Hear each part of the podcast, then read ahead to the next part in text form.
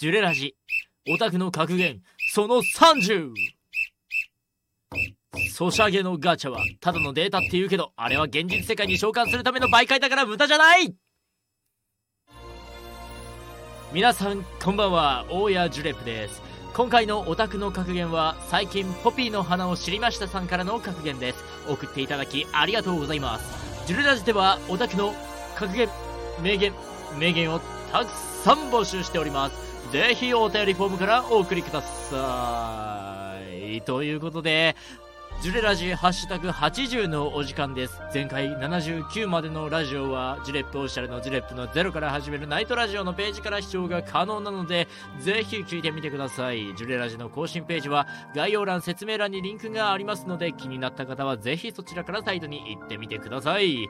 ということで、今日のオープニングは1%の革命前夜作詞作曲龍崎はじめさん、アーティスト名ロスタイムライフボーカルが、えー、白井舞さん、トイロさんです。それでは始めていきましょう。ジュレップのゼロから始めるナイトラジオ。略してジュレラジ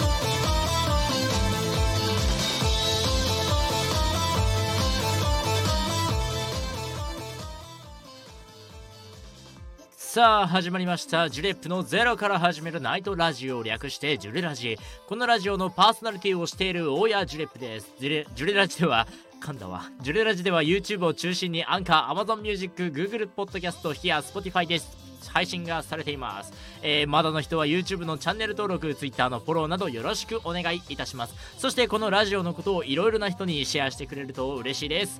このラジオはオタクのオタクによるあらゆるオタクのためのラジオ番組でラジオの中でお便りやコメントをいただきながらさまざまなオタクトークを繰り広げていくラジオとなっております、えー、もちろんオタクトーク以外も繰り広げていきますのでオタクじゃない方もとっても楽しむことができるラジオとなっております。そしてラジオの中で、えー、間違えたラジオを繰り広げていく中で私大家が何もスキルがないゼロの状態からラジオの立派なパーソナリティに成長していくラジオともなっております。今週も楽しくのんびりトークをしていくので最後までどうぞお付き合いください。今週は寝坊したので1日遅れの更新です。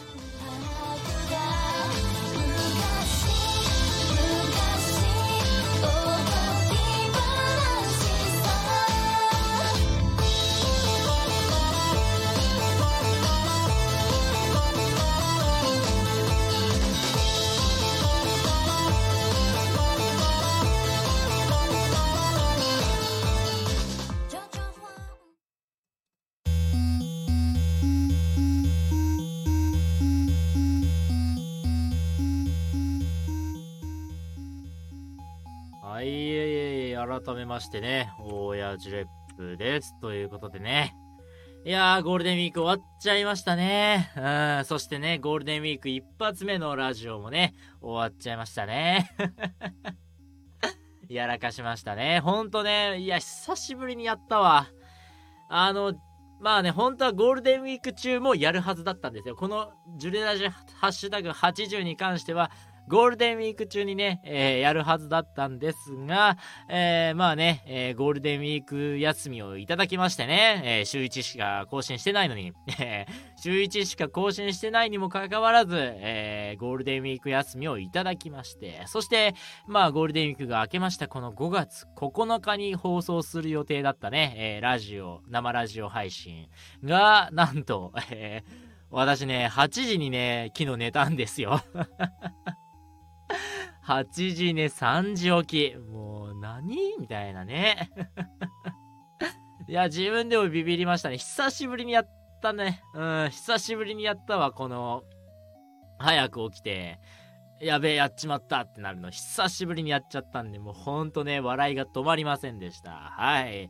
でね、3時に起きたはいいんですけども、まあ、もう一回寝ちゃいました、結局。うん。で、結局起きたのがね、7時ぐらいでね、えー、そのままね、大学に行きましたと。はい。再開したのでね、大学も、はい、行きましたということで、あー、また、BGM が、はい、止まりませんでしたと。はい。まあそんな感じでね、えー、私もゴールデンウィークボケが半端ないということで、あの、月曜日私、やばかったんですよね、とにかく。朝からやばくて、一本、あの、電車乗り換えがあったんですけど、その乗り換えを間違えたりとか、ねしたりとかしてたんで、まあ月曜日なんか嫌な予感はしてたんですよ。星座占い11位だったし。だからね、まあ、必然ちゃ必然なのかな、これは。本当にね。本当にゴールデンウィークボケね、あのー、きつい方いっぱいいらっしゃると思います。もうね、ゴールデンウィーク休みまくったんでね、もう本当にだるいって方もたくさんいらっしゃると思いますが、一緒に頑張りましょう。はい。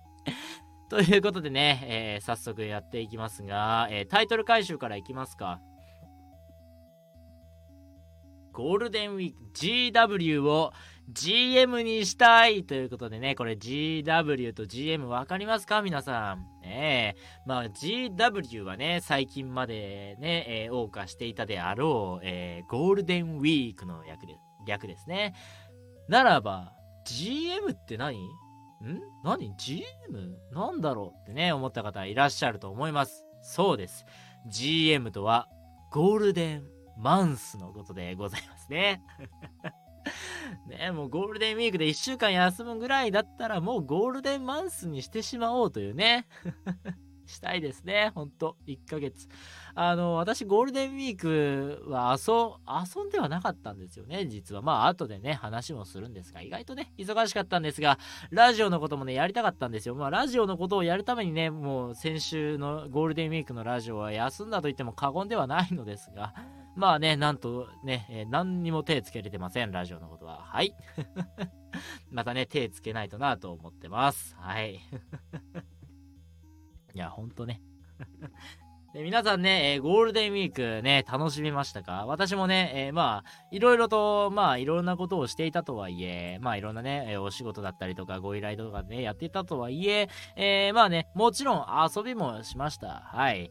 まあね、遊ばせていただきました。はい。まあね、あの、何も規制がない状態でのね、えゴールデンウィークということで、皆さんね、え出かけた方もいらっしゃるかと思います。ということでね、えー、今回は、えー、ヒアのお題と一緒にね、私の行ったこと、行ったところをね、えー、ご紹介していければなと思います。えー、ヒアのお題、今週のヒアのお題は、ハッシュタグヒアさんに、えー、旅行プレゼンということで、プレゼンの仕方は様々、えー、ラジオでおすすめ旅行プランを話すもよし、シチュエーションボイスで、えー、ヒアさんの旅行先に連れて行くもよしということでね、えー、まあね、皆さんね、ヒアを使ってくださ、えーヒアを使っている方はね、えー、もうたくさん旅行のプランをおすすめした、していると思います。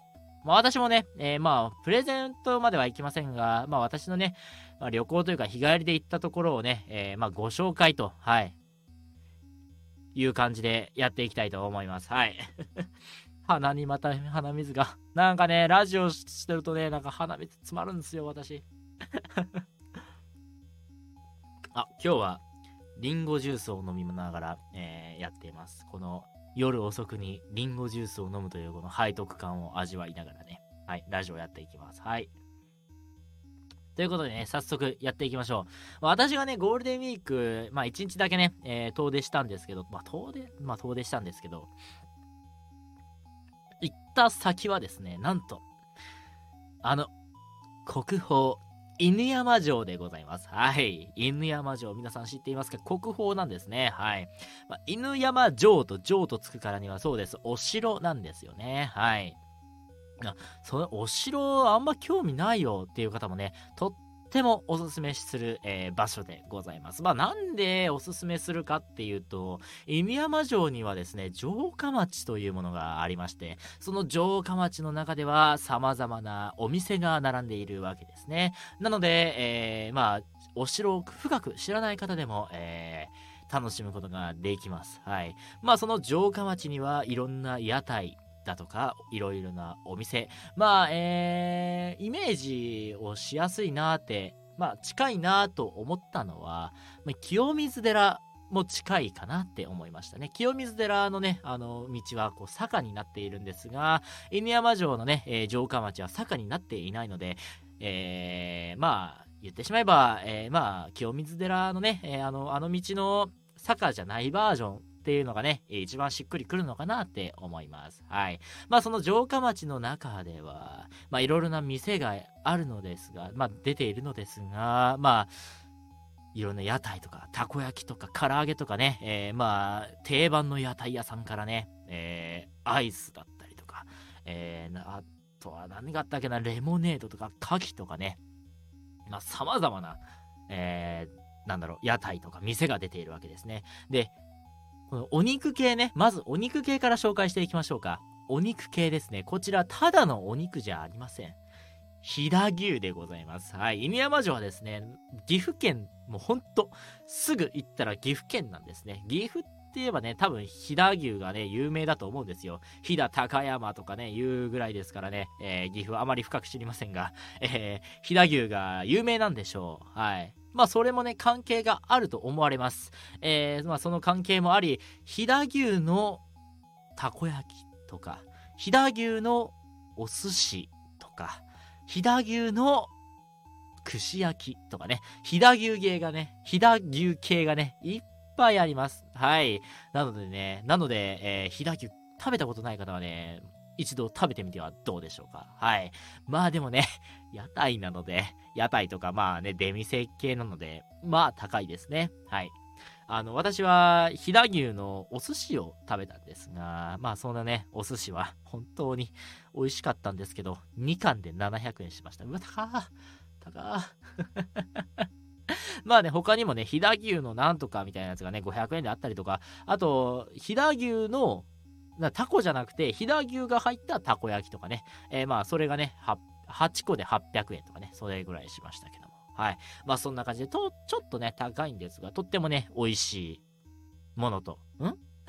美味しい食べ物となっておりますので、ぜひね、えー、お肉系は本当に美味しいです。充実しています。おすすめです。そして、スイーツ系ですね。こちらも忘れちゃいけまいけませんね。まあね、犬山城の城下町のスイーツといえば、一時ね、えー、インスタ映えとかでね、えー、なんだろう。有名というかバズりましたよね。はい。皆さん知っていますでしょうか？はい。まあね、アイスとかね、レモネードなんとかとかね。名前を覚えてない。私ね、アイスとレモネードなんとかをね、飲んだ、飲んで食べたんですよ。もう本当美味しかったよ。あのー、なんだっけな、名前がね、べっぴんなんとかっていうお店がね、一番美味しかったですね。一番っていうかね、まあ、2、3個しか食べてないんだけど、まあね、美味しかったですよ。まあね、べっぴんなんとかってところはですね、えー、まあ、いちご味とか、こういう定番のね、味から、なんとね、大人、まあ、18金ではあるんですけど、あのー、お酒のね、アイスもあるんですよね。はい。なので、大人の方も、ちょっとね、楽しめる。そんなアイスもありますので、ぜひこちらね、おすすめか、おすすめだなと思います。あとね、私初めて食べたんですけど、ふわふわでね、アイスも、とってもね、美味しいです。なので、インスタ映えだけではなく、美味しさもあるというね、はい。一石二鳥ですね。はい。の食べ物となっております。はい。なので、やっぱ城下町はほんと食べ物がね、いっぱいあってね、美味しいですよ。あと、牡蠣ね、牡蠣。私食べてないんですけど、牡蠣食べ、あの、美味しそうでしたよ。はい。だから昭和昭和なんとかみたいな通りがあって、でそこでね、あの、そこを通ると、あの、まあね、昭和生まれの人は懐かしいであろう風景に包まれながら、牡蠣のお店があったりとか、まあ、唐揚げもあって ま、クレープもありましたね、確か。とかね、まあ、いろんなね、店があったので、とってもね、楽しみます。まあ、正直、その城下町の、あのー、お店を回ってるだけで、一日経つんじゃねえかな。待ち時間合わせたら って思うぐらいね、とっても充実している城下町です。あと、レモネードなんとか、レモネードか、レレモネードティーとかなんかあったんですけど、それ飲んだんですけど、美味しかったですよ。はい。あと、お店系で言うのであれば、お蕎麦ですね。お蕎麦があったんですけど、私、並びすぎて、あの、もう、人がいすぎて、もうやめました。はい。で、夕方行けば行けるかなって思ったんですけど、もうなんかやってませんでした。はい、悲しかったです。はい。で、まあもちろん、ここまでね、城下町を押してきたわけなんですけども、はい、ここまでね、もう城下町にはいっぱい食べ物屋さんがあって美味しいよ。いろんなお店があったよって。美味しくてとっても楽しい城下町もあるんですけども、もちろんね、城下町ということで、えー、まあ、お城も忘れちゃいけません。はい。こちら、犬山城ね、国宝となっていますのでね、はい。こちらはね、ぜひ、ね、行ったらね、登った方がいいよ。うん。あのね、まず、こう、入り口に立ちますと。そしたら、え、こ、これ、入り口これ、え、ここ登るの？みたいな感じでね、えー、始まるんですけども、はい。中にね、入ると、案外ね、涼しいです。なので、あのー夏でもね、結構案外涼しいんじゃないかなって。あの、私行った時も結構暑かったんですけど、案外涼しくてね、はい、とても過ごしやすかったです。中はね。うん。外は暑かったけどね。はい。しかも私、ゴールデンウィーク中だったっていうこともあって、なんとですね、お城に入るまで90分かかりました。はい。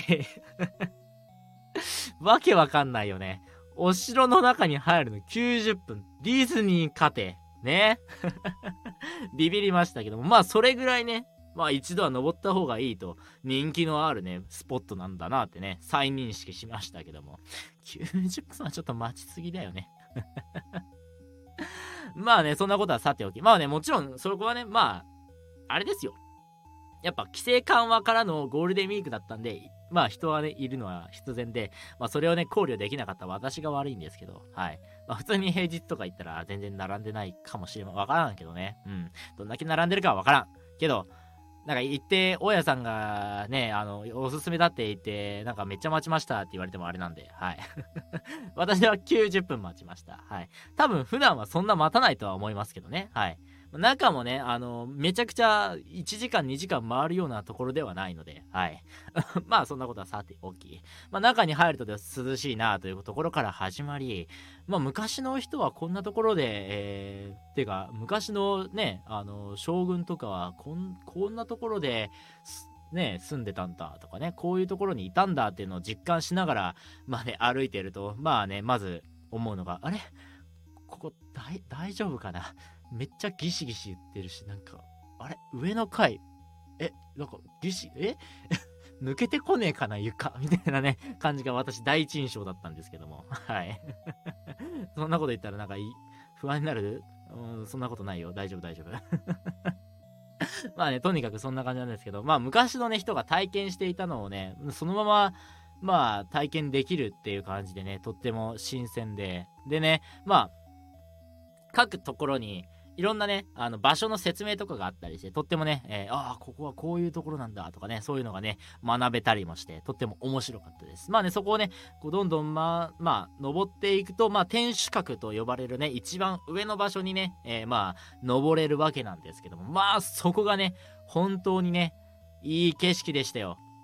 ほんといい景色だったよ。もうね、一望できるんですよ。あの、一周回れるんですけど、まあね、一望できるんですね。あのー、街が。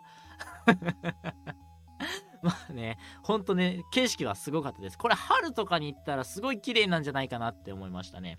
あの、桜とかがね、あのー、咲いてたらめちゃくちゃ綺麗なのかなって。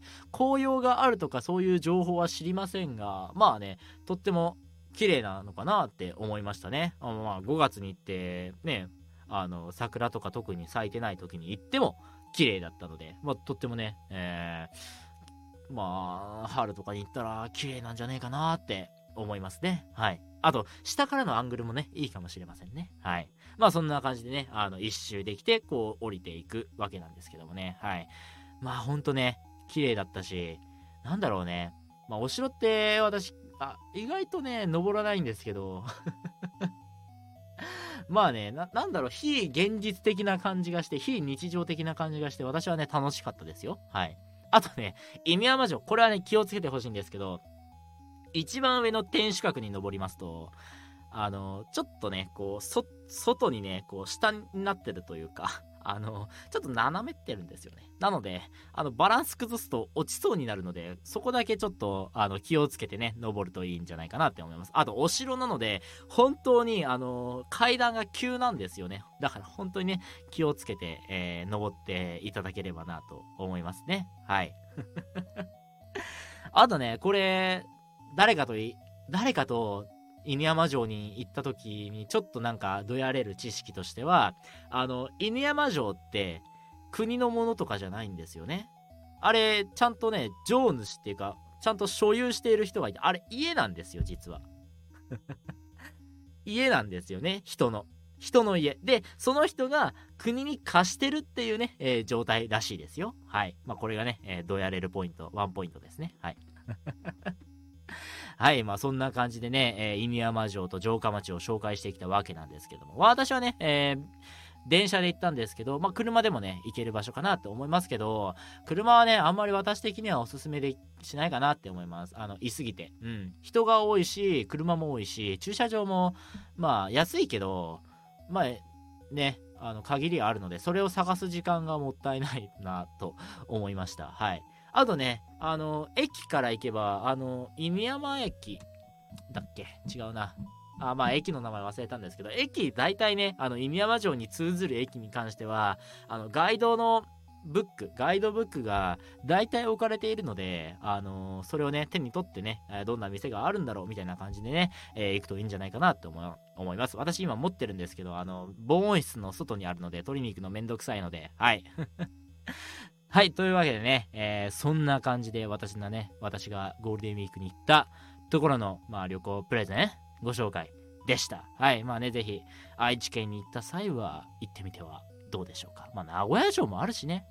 まあ、名古屋城が一番有名かもしれないけどね。まあ、余裕があったらね、犬山城も行ってみるといいかもしれませんね。はい。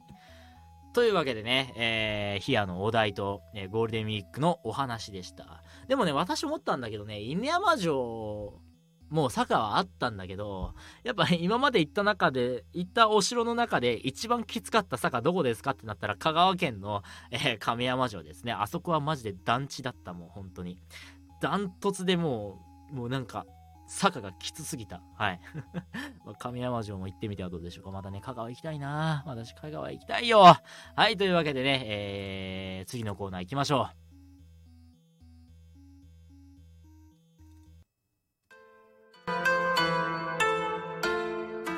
BGM を大きくするの忘れてた。はい。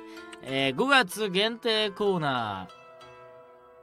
私だけのゴールデン〇〇ということでね、今週はこのコーナー、えー、誰も送ってきてくれてないので、やれませんが、はい。まあね、このコーナー紹介だけね、して、えー、終わりたいと思います。えー、このコーナーはあ、あなただけのゴールデンな何かを作ってしまおうというコーナーです。はい。何を作るもあなた次第、様々なゴールデンなものをお待ちしております。だから今週は私だったらゴールデンマンスだね。はい。というわけで、えー、5月限定コーナー、えー、私だけのゴールデン〇〇お待ちしております。では次行きましょう。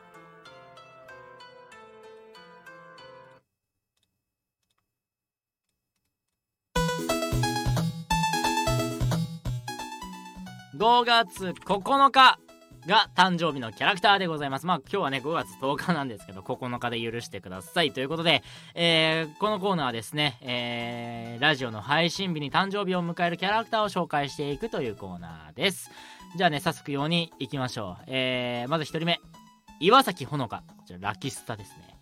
2人目烏丸京介ワールドトリガーですね。そして楠木芽吹楠木芽吹は勇者であるですね。そして4人目、戸塚彩花。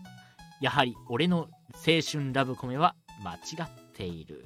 ということで、あなたの好きなキャラクターや、えー、知ってるキャラクターとはいましたでしょうかということで、5月9日が誕生日のキャラクター紹介のお時間でした。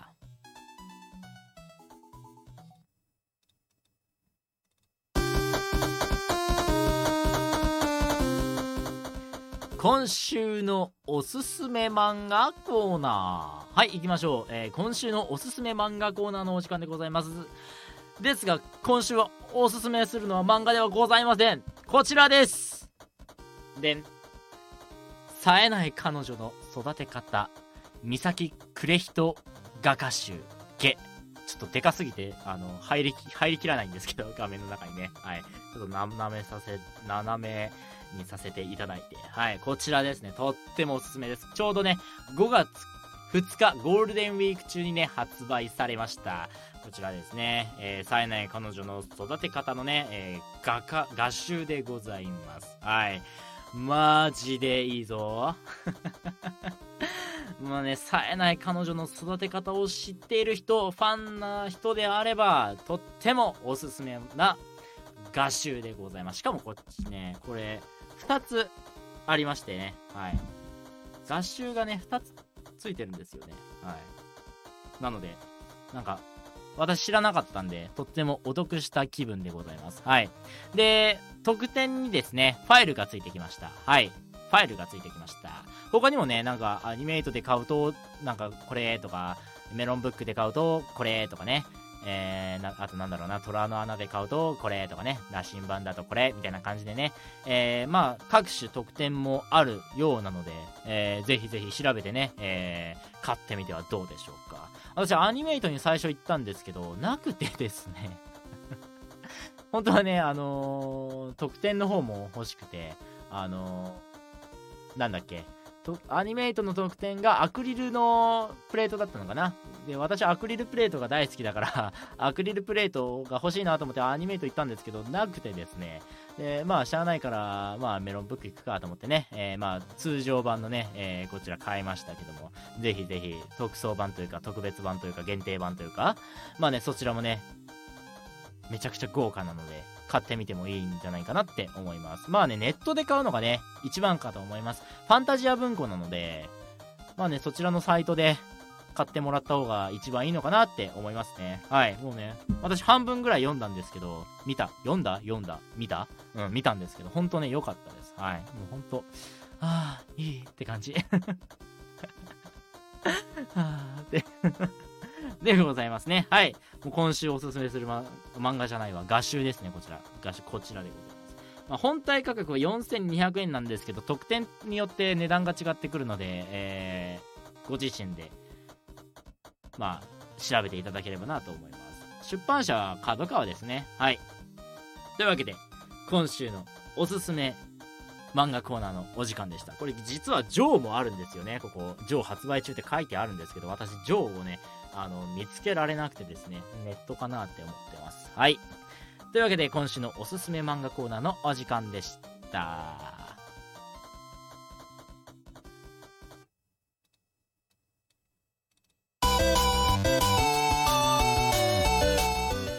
お便りコーナーはい、行こうお便りコーナーだはい。なかなか今日、時間食ってるなはい、ということで、えー、ふつおただね。うん、お便りコーナーじゃねえ。ふつおた。YouTube なら概要欄その他の配信サイトでは説明欄や番組紹介欄ジュレップオフィシャルのジュレップラジオ続報ならラジオの更新ページにあるお便りフォームから送ってくれ、えー、今週もお便りをくださった方本当にありがとうございます。はい。じゃあ、早速読ませていただきましょう。えー、お便り1通目。イーロン・マスクさんからのお便りでございます。やべえ。ツイッター買収した人から来たよ。イーロン・マスクって最近話題になって、あの、ツイッター買収して話題になって、あの、そのうち日本、日本が消滅するって言って、あの、話題になってた人じゃねえか。そんな人から。そんな人からお便りが来たなんて、お金くれ。はい、えー、っと、イーロン・マスクさんですね、えー、のお便りです。ありがとうございます。えー、僕の旅行先を決めてください。自然豊かで景色が綺麗なところで。ということで、はい。まあ、実はなんか、イーロン・マスクさんって、あの、日本が好きらしいですね。アニメとか、まあなんかラーメンとか、なんか、今日ニュースで見ました。はい。はい、というわけで、えー、旅行先ですね、決め手は差し上げましょう。まあね、犬山城でもいいんですけど、犬山城って言ってもいいんですけど、ここはね、まあ、せっかくならね、何かランキングに載っているものをね、おすすめした方がいいのかなって思いましたので、今回はじゃらんのね、えー、ランキングにのっとってやっていきたいと思います。はい、じゃらんニュースの方をね、えー、見させていただきまして、まあ、そこにね、載っている観光地をえー、旅行先にしていただければなと思います。はい。まあね、私、こう、じゃらんの、あのー、やつを見ながら、あ、ここいいじゃんって思ったところですね。ここ、これをね、えー、ご紹介しようかなって思います。はい。もう決めましたよ。はい。決めてるんですよ、実は。はい。じゃあ、旅行先は、オカマでございます。はい。いってらっしゃい。いってらっしゃい。宮城県。宮城県でございます。はい。噴火口ですね。はい。湖かな？噴火口うん、噴火口。噴火口。うん。まあ、絶景スポットで有名な、えー、オクラ、オカマだ。オカマでございますね。太古の昔に噴火によってできた火山湖でございます。はい。まあ、綺麗なね、円で、まあ、水が溜まっててね。水が溜まっててって。湖なんだから、そらそうだ、そらそうだろうが。ん？そらそうだろうが。五色沼ともね、呼ばで、呼ばれてるらしいですね。はい。まあね、その周辺にも、えーまあいろいろね、えーあるみたいで、まあね、とっても楽しめる場所なんじゃないかなと。そして、ね、景色も綺麗なんじゃないかなって思いますね。私、これ見たとき、あ、行ってみたいって思いましたね。はい。というわけで、イーロン・マスクさん、あなたの旅行先は、宮城県の岡間でございます。はい、いってらっしゃい。はい、ということで、えー、イーロン・マスクさんからのお便りでした。ありがとうございます。まあ、半分ぐらい本物じゃねえ、あの、8割ぐらい本物じゃねえよなって思ってるけど。本物だったら面白いよね。本物じゃねえよ。本物なわけねえだろ。何をうぬぼれるな。はい、じゃあ、2人目いきましょう。ポンポコさんからのお便りです。ありがとうございます。えー、ジレップさん、誕生日おめでとうございます。ありがとうございます。ジュレップさんは今とっても欲しいものってありますか？すっごく欲しいけど、なかなか手が届かなくて買いづらいというものがあれば教えてほしいです。買ってあげられませんけど、わらわら。えーちなみに私は今とっても欲しいものはちょっと高い、えーお高い腕時計ですというお便りです。ありがとうございます。私が今欲しいもの。メガネですね。はい。まあ、メガネはメガネでも、あのーあるね、なんだっけ、XY なんとかみたいなブランドの、なんだっけな。ちょっと調べよう。なんかね、そう、私ブックマークしてるんですよ。メガネ。メガネのサイトにブックマークしてるってね、相当ね、あ、これ欲しいんだなってことなんですけど、はい。ちょっと待ってくださいね。えー、っと、あれ私ブックマークしたんだけどな。えー、っと、してないみたいですね。あれあんま欲しくないみたい。あれ？あれ？れ？れれ？れれ？ないね。ないわ。なかった。なかったから、あれだわ。わかんねえわ。まあ、X なんとかみたいなメーカーなんですけど、あのー 右が、右だっけ？左、右？左？左が四角で、右が丸のね、えーメガネがあるんですよ。なんで、左右非対称のメガネなんですけど、それがね、今、すごく欲しくて、値段がですね、5万円ぐらいかな。5万円ぐらいする、したんです。なんで、さすがに買えないなということでね。はい、まあ、それぐらい買えるぐらいね、えー稼げるようになれ、なれたらなってね、えー毎回言ってる気がするんですけど、はい。まあね、今一番欲しいのって言ったらそれですかね。メガネ。うん、メガネですね。しかもその5万円するメガネ。はい。時計はね、私、持ってるんで、はい。まあ、安物ですけど、2000円ぐらいで買いました。あの、2000円ぐらいで買ったけど、よくこれ高そうだねって言われる時計をね、買いました。はい。まあ、とにかくメガネがね、今一番欲しいですね。メガネ。もう私が求めるはメガネですね。はい。ということで、えーポンポコさんからのお便りでした。ありがとうございます。じゃあ次行きましょう。匿名さんからのお便りです。3つ目、匿名さんからのお便り、ありがとうございます。大家さん、こんばんは、こんばんは。えー初めてお便りを送るけど、匿名だよ。はい、ありがとう。えー大家さんは時々ツイッターで面白かった海外映画のことをツイートしているけど、今まで見てきた中で一番面白かった海外映画は何なのかな？えーあと、あまり、えー海外映画を見ていない人でも見やすい海外映画とかってある？これからも応援してるよ。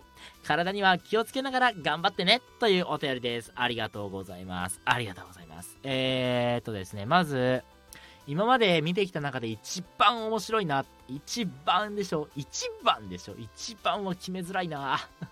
先に見やすい海外映画から紹介していこうか。見やすい海外映画はね、天使にラブソングをっていう、あまあ結構昔の海外映画があるんだけど、それはね、とっても見やすいよ。 one、two あるんだけど、あのまあミュージカル系なんだけど私もねあの全然ミュージカル系見なくってで初めてねこの前見たんだけど面白かったよ。あの内容も入ってきやすくて時間もね1時間半であのあんまり日本の映画と変わらない時間の長さ。そして入ってきやすいストーリー。まあある程度は予想できるけど最後までちょっとどういう感じなのかなって、えー、まあ、気になる感じの展開。そして綺麗な歌。ね。そしてななんか中毒性のあるあの歌。何度も聴きたくなるような聴きたくなるような歌。まあいろんなね要素があるんだけどまあねほんとそれはねめちゃめちゃ見やすいし面白いしおすすめだよ。うん。これはね見やすい本当に。最初に見る映画にしてもいいぐらい本当に面白い映画ですわ。はい。まあそうですね。そして今まで一番見てきた中で一番面白い海外映画が難しいねこれ。難しいな。なんだろうな。いっぱいあるんだけどやっぱりねそうだな。今まで見た中でしょ難しいな。私好きなの個人的にはねあのインターステラーかな。いや、1917だな。1917っていう戦争の映画があるんですけど、それが一番私は面白かったかな。面白い？面白かったかな？あの、まあ、面白い要素として、あのー、ずっとね、こう、なんだろう、映画、まあ、いろんなね、やつがあるんだけど、まあね、いろんな映像ものがあると思うんだけど、その1917っていうのは、ずっとね、こう、なんだろう、一つのカメラで一人のことを追っかけてるんだよね。うん。っていうのを聞いて私も見たんだけど。っていうのを人から聞いて、えそうなんだ。あ、じゃあ見てみよう。っていう感じで見たんだけど、まあ、それがね、まず面白い点1点と、で、予想できない点1点と、なんか割と深いなっていうのがあったりとか、あとなんだろうね、こう、なんだろうな、人間味が溢れるというか、なんだろう、なん、なんて言えばいいんだろうね。なんか知らないけど面白かったよ。適当だ まあな、どういうやつかっていうと、あのー、まあ、ある兵士がね、あのー、まあ、イギリスとドイツの戦争の話だったかな。で、作戦仕掛けるっていうので、ドイツ軍が撤退したわけよ。罠なんだけど。それが罠だっていうことが、えっ、ー、と、一番上の人が一番上の人が知って、それをあの最前線に伝えるために、えー、まあ、2人のね兵が行きますっていうお話したんだけどまあねその中のこの過程が結構面白くてでえ？っていう展開があったりとかもしてね案外楽しめて一番面白かったかな。なんか聞いてる中じゃ一番じゃなさそうだよね。あとバトルシップはおすすめです。はい。バトルシップは本当にね、あの、SF 系の中ではトップクラスにおすすめだと個人的には思っている。うん。主人公がなかなかむちゃくちゃなやつだけど、面白い。何が面白いかっていうと、この敵の倒し方とかも面白いし、あのー、この、なんだろう、展開も私は好きだった。あ、どっちかというと、バトルシップの方がおすすめだわ。あ、一番はバトルシップだが。まあね、そんな感じでございますね。バトルシップはね、一回見てみてもいいかもしれないですね。あの、1917はレンタル作品なんだけど、あの、バトルシップは、あの、普通にプライム入ってれば見れるんで、そっちはおすすめです。はい。バトルシップの方がいいね。うん。案外こう、宇宙から敵が攻めてくるんだけど、まあ、その敵の設定というかあのそれもちゃんとしてるしなんかちゃんと弱点もそれらしいものだったりとかなんかこうしっくり一番しっくりくるやっぱさ SF ってなんだかんだこうしっくりこない部分ってあるじゃんでもそこがねちゃんとしっくりくるのがすごいなって思いましたはい まあそんな感じでまた別の機会に語りましょう。はい、ということで、えー、匿名さんからのお便りでした。ありがとうございます。ジュレラジではお便りをたくさん募集しています。えー、大家さんに質問したいことから、最近の出来事やどうでもいいことなどなど、たくさんのお便りをお待ちしています。というわけで、次のコーナー行きましょう。はい。今日はちょっと、ちょ、ちょっとんね。一旦ね。CM はなしで行きます、今日は。はい。CM はなしで行かせていただきます。はい。では、次のコーナーというか、次のフリートークに行きましょう。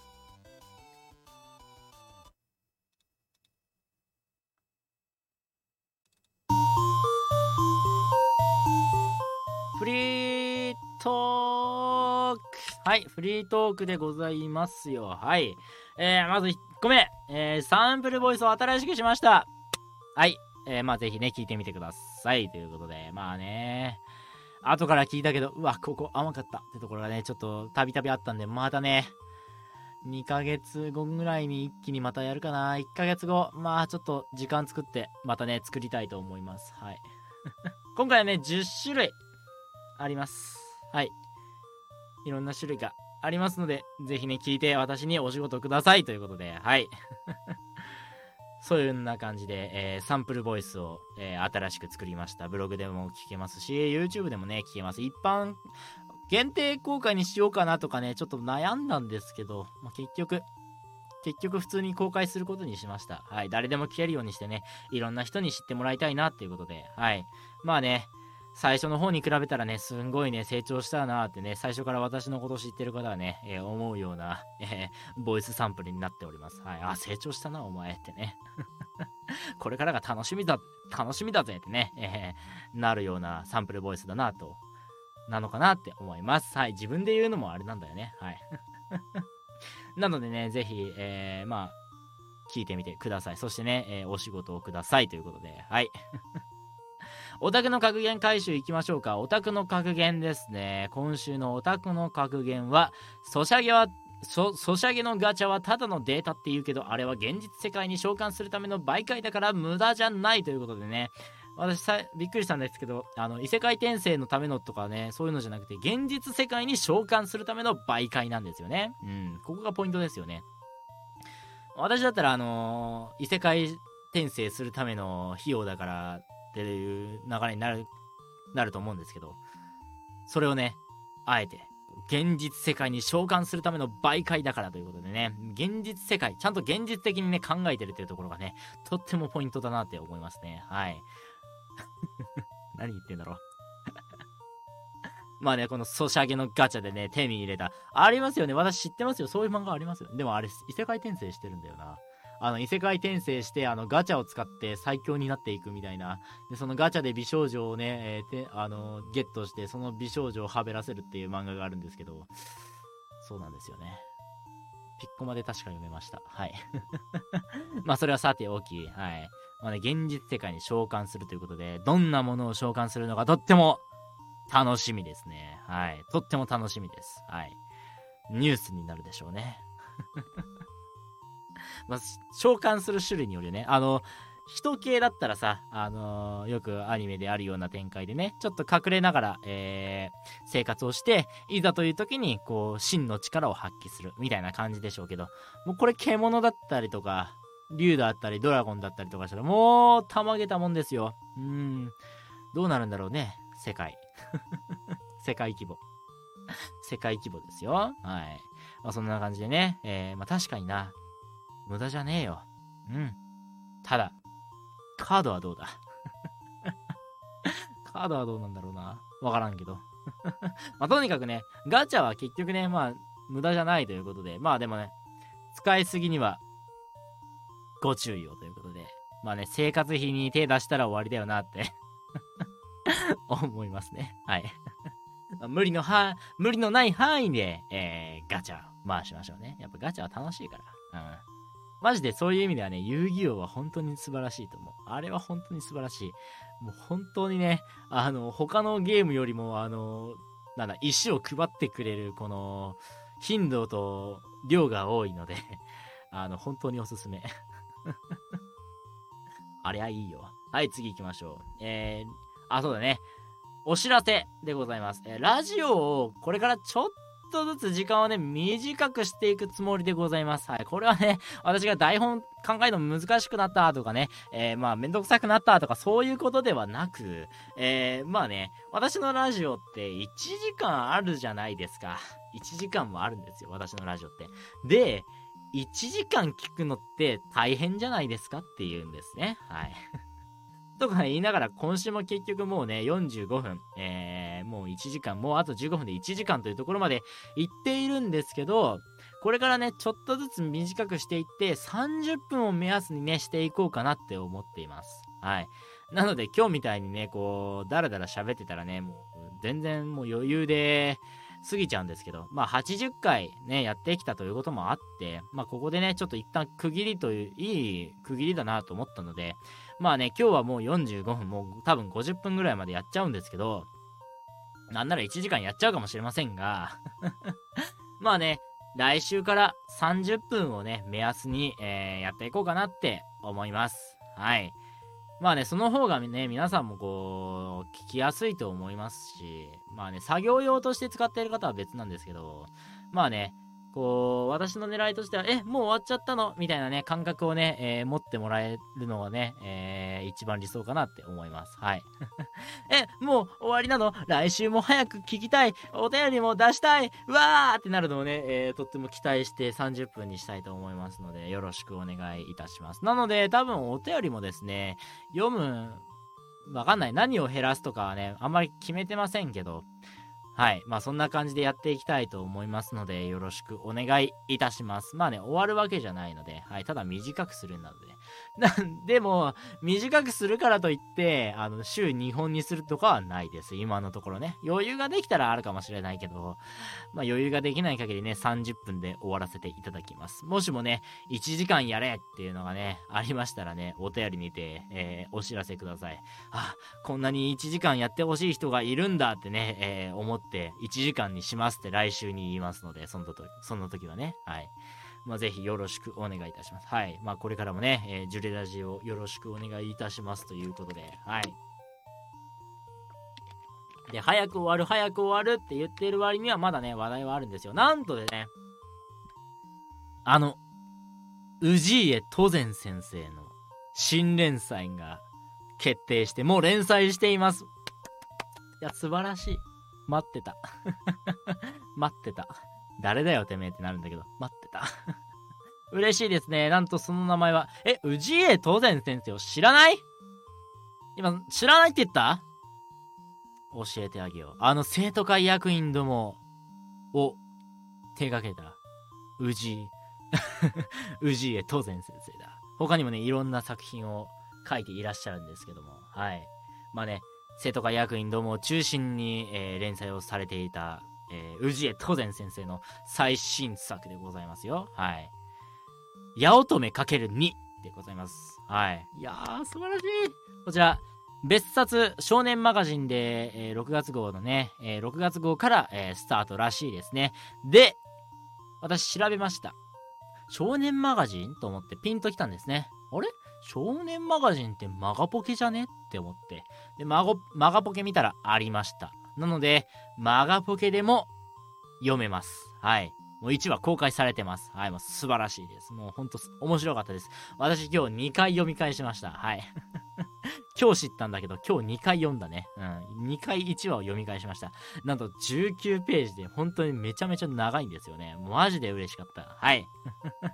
相変わらずのこうね、あのー今回出てくる、あの、八乙女 ×2 の中で、中に出てくる、えー、キャラクターは小学生なんで、小学6年生なんですけど、しっかりとね、えー、マイルドに下ネタがね、詰め込まれてて、面白かったです。はい。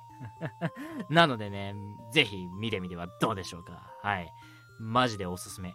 めっちゃ面白い。もうアニメ化待ったなしですね。はい。という感じでございます。はい、ということでね、まあ早く終わると言ったので、今日はね、えー、1時間経っていませんがね、まあ来週から30分になるのでね、1時間とか言ってる場合じゃありません。えー、今日はね、この辺で終わりたいと思います。というわけで、エンディングに行きましょう。今日のエンディングは、琴花。えー、作詞作曲、龍崎はじめさん、アーティスト名ロスタイムライフ、ボーカル、白井舞さんです。